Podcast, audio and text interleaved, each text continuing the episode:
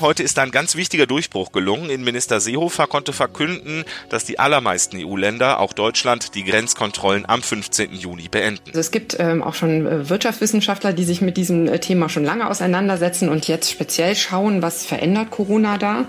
Ähm, und da fand ich sehr interessant, ähm, dass es nicht so zwangsläufig ist, dass jetzt alle unbedingt nach Corona weiter Homeoffice machen wollen. Das sind meine Themen heute. Dazu die aktuellsten Entwicklungen in Nordrhein-Westfalen. Mein Name ist Susanne Hamann. Coronavirus in NRW. Die Lage am Abend. Ein Podcast-Spezial der Rheinischen Post.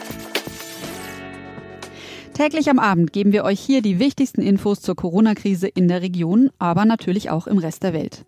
Tja, und an den Rest der Welt, da denken wir ja immer besonders gerne, wenn es um den Urlaub geht. Zum Glück gibt es nach langem Zittern endlich gute Nachrichten zu diesem Thema, denn der Sommerurlaub kann auch im Corona-Jahr 2020 kommen. Die Grenzkontrollen sollen für die meisten EU-Länder bis zum 15. Juni fallen. Dann gelten auch die Quarantäneregeln nicht mehr. Darauf hat sich Innenminister Horst Seehofer mit seinen europäischen Amtskollegen geeinigt. Damit aber nicht genug. Zeitgleich fällt nämlich auch die weltweite Reisewarnung weg. Sie soll durch länderspezifische Reisehinweise des Auswärtigen Amtes ersetzt werden. Uli Reitinger berichtet für die deutsche Presseagentur dpa aus Berlin. Uli, heißt das also freie Fahrt in der EU ab Mitte Juni? Im Prinzip ja. Heute ist ein ganz wichtiger Durchbruch gelungen. Innenminister Seehofer konnte verkünden, dass die allermeisten EU-Länder, auch Deutschland, die Grenzkontrollen am 15. Juni beenden. Und mit der Beendigung der Grenzkontrollen erfolgt dann auch eine Beendigung der Quarantäne. Das heißt, es ist dann wieder die volle Freizügigkeit hergestellt. Es gibt einige wenige Länder, die die Grenzkontrollen erst zum 1. Juli beenden, zum Beispiel Spanien, aber dann heißt es EU-weit tatsächlich freie Fahrt ohne Kontrollen, ohne Quarantäne. Und was ist mit den Nicht-EU-Staaten? Na, da ist das Ganze komplizierter. Die weltweite Reisewarnung, die wird am 15. Juni aufgehoben. Aber das heißt nicht, dass wir dann überall bedenkenlos hinreisen können. Innenminister Seehofer plant, am 1. Juli eine differenzierte Lösung zu machen, je nach epidemiologischer Lage in Staaten. Das heißt, nach Brasilien, wo das Virus im Moment noch tobt wie nichts, da werden wir nicht so einfach ohne weiteres hin können. Für andere Länder sieht es entspannter aus. Da musst du dann wirklich in die Reisehinweise des Auswärtigen Amtes gucken, wie ist die Lage in meinem jeweiligen Reiseland, wo ich gerne hin will.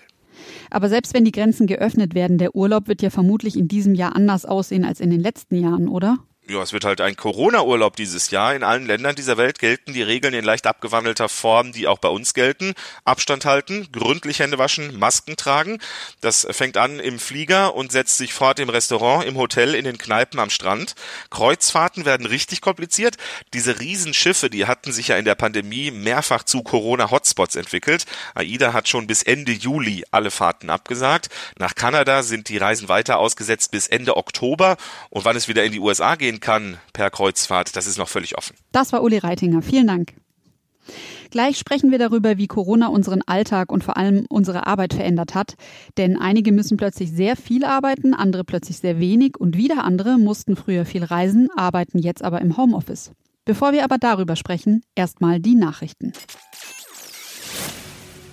Das ist die Lage am Dienstag, dem 5. Juni 2020 um 16 Uhr.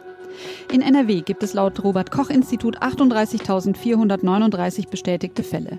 1.617 Menschen sind in NRW an den Folgen einer Covid-19-Erkrankung gestorben. 35.240 Menschen wurden als genesen registriert. Immer die aktuellsten Zahlen und Nachrichten findet ihr bei uns auf RP Online.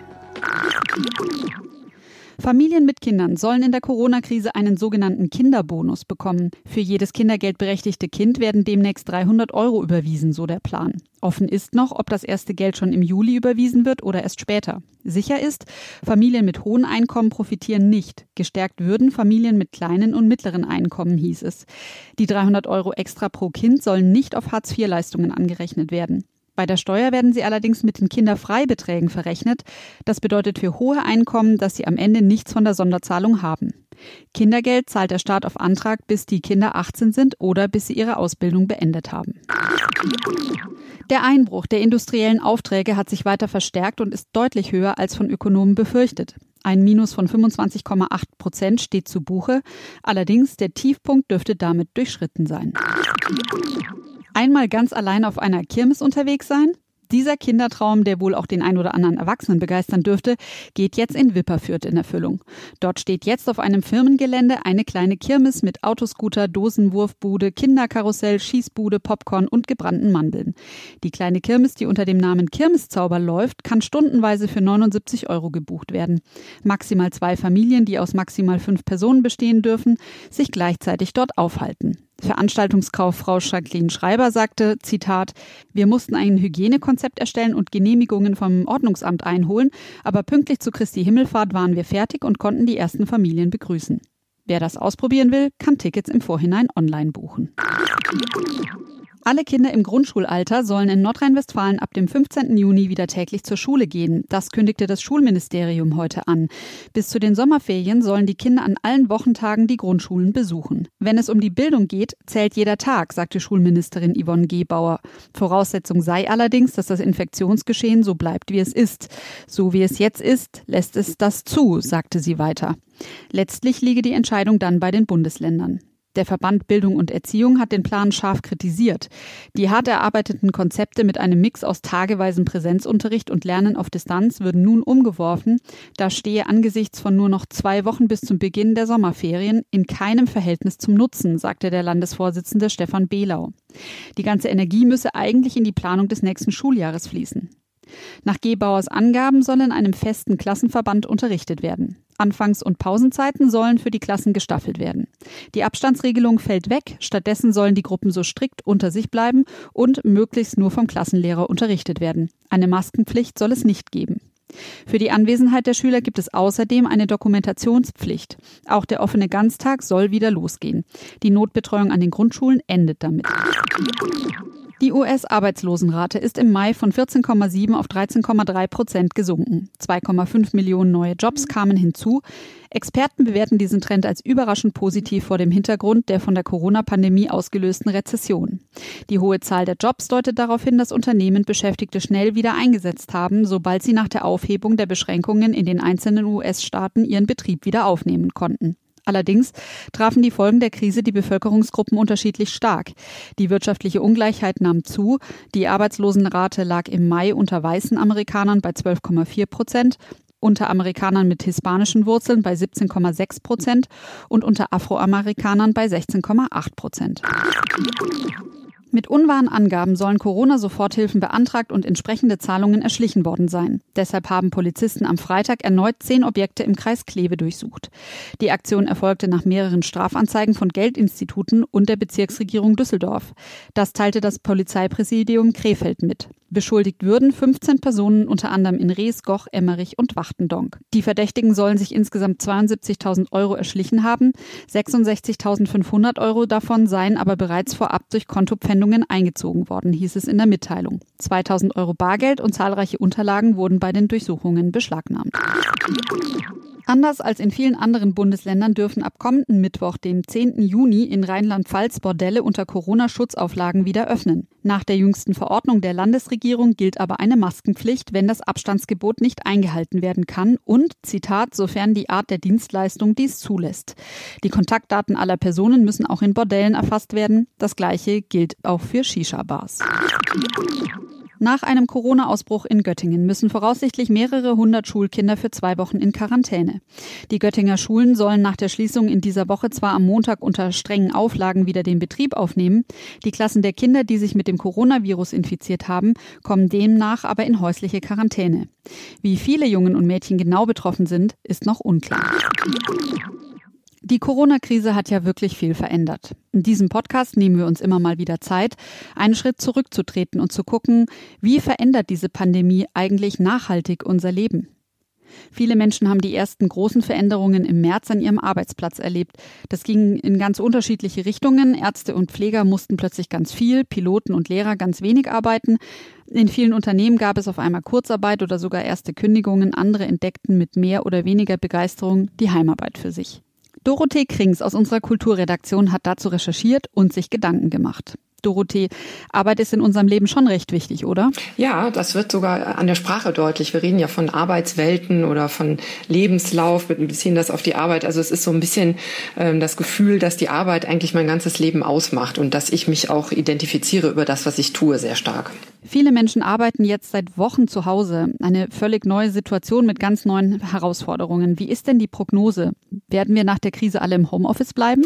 Ja, also es gibt ähm, auch schon äh, Wirtschaftswissenschaftler, die sich mit diesem äh, Thema schon lange auseinandersetzen und jetzt speziell schauen, was verändert Corona da. Ähm, und da fand ich sehr interessant, ähm, dass es nicht so zwangsläufig ist, dass jetzt alle unbedingt nach Corona weiter Homeoffice machen wollen.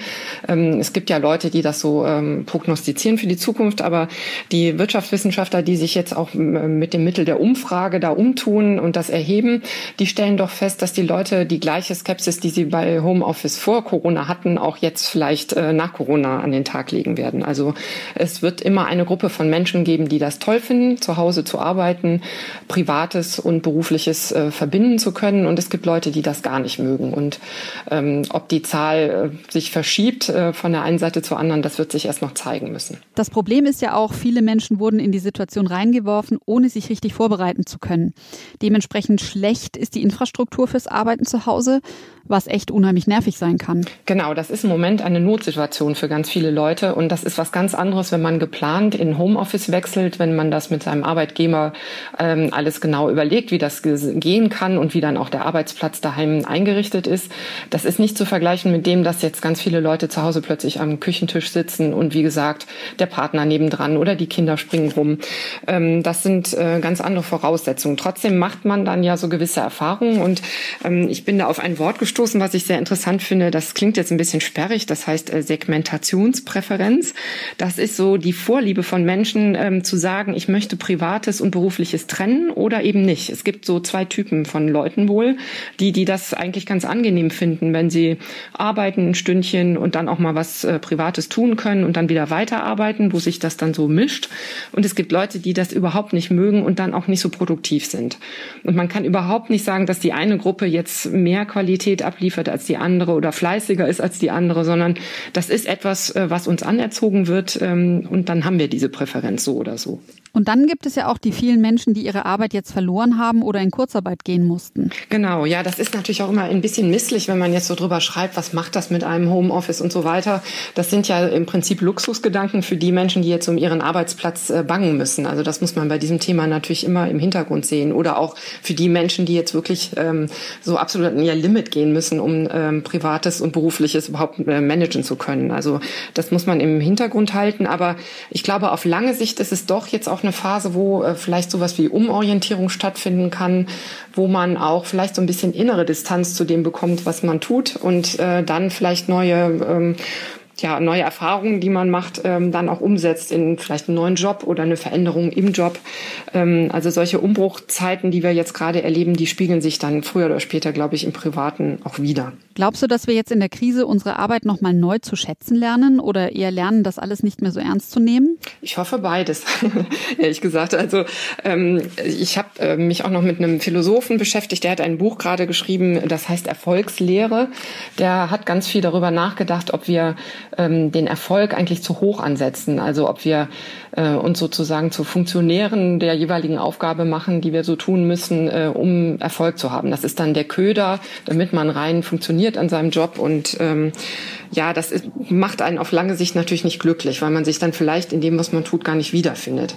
Und ich denke mal, dass wir einerseits ähm, zu schätzen wissen, also die, die jetzt einen Job haben und äh, auch sich davon ernähren können, das weiß man zu schätzen, glaube ich, in so einer Phase, wo man mitkriegt, bei anderen ist das anders. Äh, und auf der anderen Seite nimmt man vielleicht so ein bisschen nicht mehr so ganz so ernst, was ähm, so Erfolgskriterien sind, sondern guckt auch so ein bisschen, was wirklich wichtig ist im Leben. Und ähm, gerade als Corona ausbrach, war das für die meisten Menschen ja dann doch eben nicht der Erfolg im Job, sondern wie geht's meiner Familie. Ne? Und ähm, solche Dinge, glaube ich, nimmt man jetzt noch mal ernster. An vielen Stellen hat man jetzt nochmal gemerkt, wenn Dinge im Argen lagen, rächte sich das in der Krise extrem und trat nochmal mehr zutage. Zum Beispiel die schlechten Arbeitsbedingungen für ausländische Arbeiter in Fleischbetrieben oder die Unterbezahlung in der Pflege. Ja, das finde ich ganz interessant an dieser ganzen Pandemie, dass die ja so Schlaglichter auf unser Leben wirft und hervorhebt, äh, was Missstände sind. Und im Bereich der Arbeit gilt das eben auch ganz stark. Also die ganzen ersten Wochen und Monate sind diese Dinge eben aufgetreten. Der Bereich Pflege, den hast du schon genannt und ähm, äh, ja, immer da, wo Menschen unter schlechten Bedingungen arbeiten müssen, wo Ausbeutung stattfindet, das muss man auch einfach mal so nennen, ähm, da äh, ist uns das jetzt zutage getreten. Das hat äh, Corona hervorgekitzelt, dass wir uns das ansehen müssen. Und ich denke, dass das natürlich auf lange Sicht auch gut ist, dass das ähm, nicht mehr so verdrängt bleibt und eben in irgendwelchen Fleischfabriken so hinter der Fassade ja doch weiter geschieht. Dorothee Krings, vielen Dank. Ja, bitteschön. Das war Coronavirus in NRW, die Lage am Abend. Wenn ihr eine Frage habt, schickt uns eine WhatsApp. Natürlich auch gerne als Sprachnachricht. Die Telefonnummer ist 0171 90 38 099. Und wenn euch das Format gefällt, empfehlt es weiter. Wer es hören will, abonniert am besten den Aufwacher-Podcast oder schaut auf RP Online vorbei unter rp-online.de slash coronapod. Weitere Entwicklungen erfahrt ihr morgen früh, wie gewohnt im Aufwacher und jederzeit auf RP+. Bis morgen und bleibt gesund. Mehr bei uns im Netz www.rp-online.de